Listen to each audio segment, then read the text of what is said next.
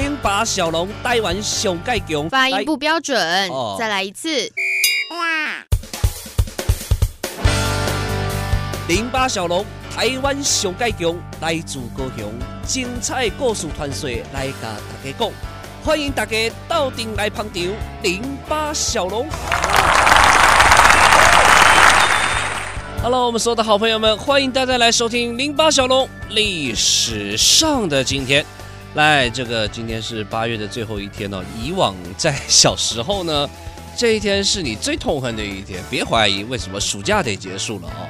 虽然说这个现在的因为疫情的关系哦，你的开学日啊，跟你的这个放假日哦，其实不像以往那么的固定。以往放暑假哦，我们这个小龙这一辈的人可能都知道，就是固定在七月一号放暑假。然后呢，在八月三十一号是最后一天，九月一号准时开学啊，从来没有这个变过哦。在小龙的求学生涯里面，这一段，呃，这个叫做假期长假的生这个预定的事件表，从来没有发生过日期的更动。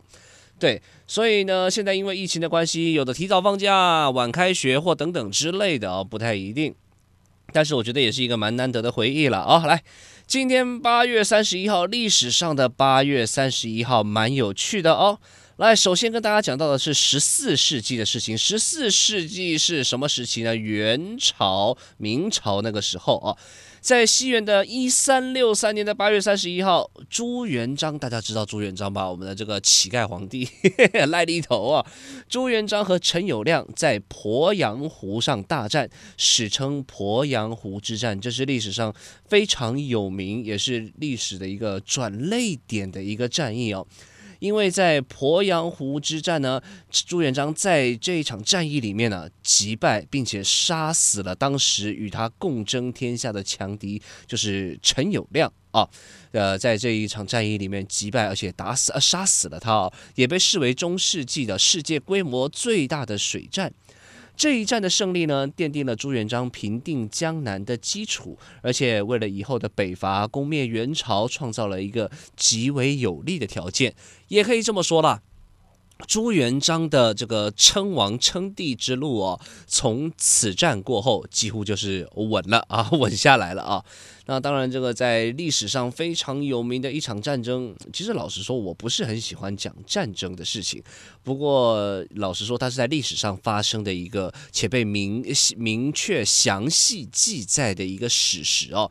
小龙也觉得有必要呢，跟大家这个简单的分享一下。那其实陈友谅这个人，我相信读过历史的人大家都不陌生哦。那陈友谅跟朱元璋在元末的时候啊，两个人在争天下。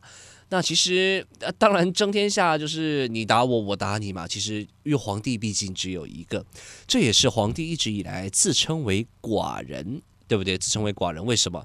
这个当了皇帝以后，为了皇权呐、啊，为了什么？其实亲兄，别说亲兄弟了，父子、母子什么的，那真的是争得血流成河。每每说一个一改朝换代，那真的是血流满地啊，血流成河就是这个意思。那真的是一路这样争，一路这样斗，然后所谓的杀，对不对？杀到剩下孤家寡人，所以这个“寡人”这个词儿从皇帝的嘴里讲出来呢，你会觉得当皇帝是件很幸福的事情吗？其实有时候在他们心里也未必，也很难讲了啊、哦。那在这个鄱阳湖之战的过程里面，当然是我们可以理解朱元璋是胜利了嘛。然后在鄱阳湖上面的战争里面，呃，打败了陈友谅。然后其实陈友谅是一个当时的一个反元的军队的首领，呃，当时也被朱元璋在这场战争上面呢中箭身亡啊。那这个陈友谅哦，人家当时是说，其实陈友谅一开始都是比朱元璋的势力要更大、更强的。其实你有没有发现呢？历史上很多王朝的这个更迭啦、改换啦，其实一开始当然争天下的人很多，可是好多在历史上记载的这个改朝换代的故事里面呢，都是弱的一方慢慢慢慢的胜过强的一方。你看，像刘邦跟项羽楚汉相争，大家知道吗？啊，那这个楚霸王项羽这个不用说了，当时是这个天下第一人哦，与之神勇，千古无二，这是后世文人给我们楚霸王。王项羽留下来的评价。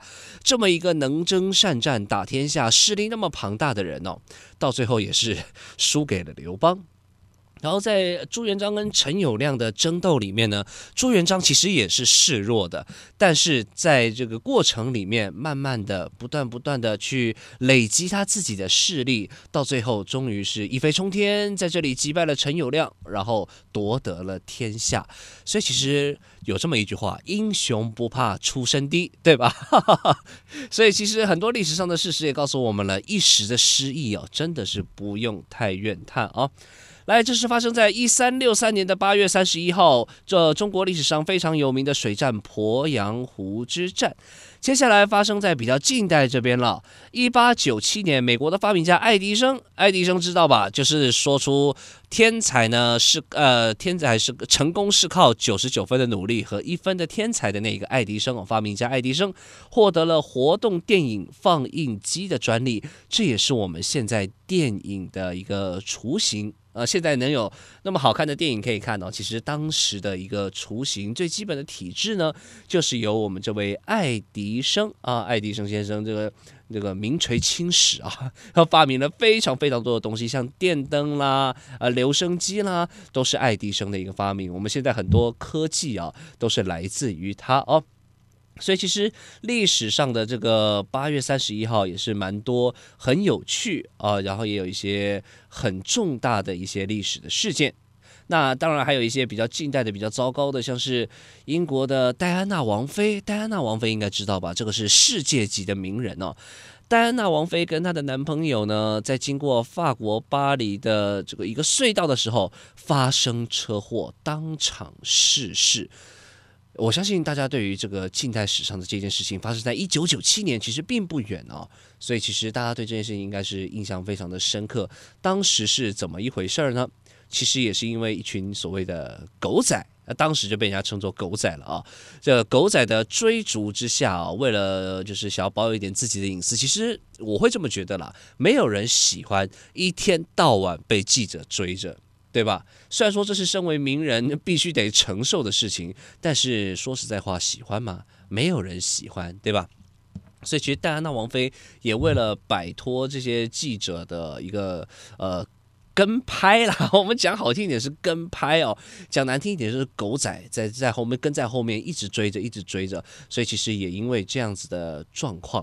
那戴安娜王妃的司机呢，可能也他事后的调查是说也有点酒后驾车了，但是其实他也是一部分的原因是为了摆脱这些记者们，所以其实开得太快了啊，在这个哎隧道里面呢失控了，所以就撞向了灯柱跟石墙之后爆炸，所以戴安娜王妃跟她当时的男朋友还有司机。都在车祸的当下就已经死亡了，其实蛮遗憾的。因为戴安娜王妃在当时是世界上最热衷公益的人其中之一哦，被人家称作“人民的王妃”。这能被冠以这样的称号，表示她生前是做了多少的善事，做了多少的公益。所以其实蛮可惜，这么一个呃优秀、出色又善良的女孩子，就在当时一九九七年的八月三十一号，呃，永远的离开了人世，蛮遗憾的啊。来，今天跟大家分享到的是八月三十一号历史上的今天。今天的节目就进行到这边，我是小龙，期待与您再一次的空中相会，拜拜。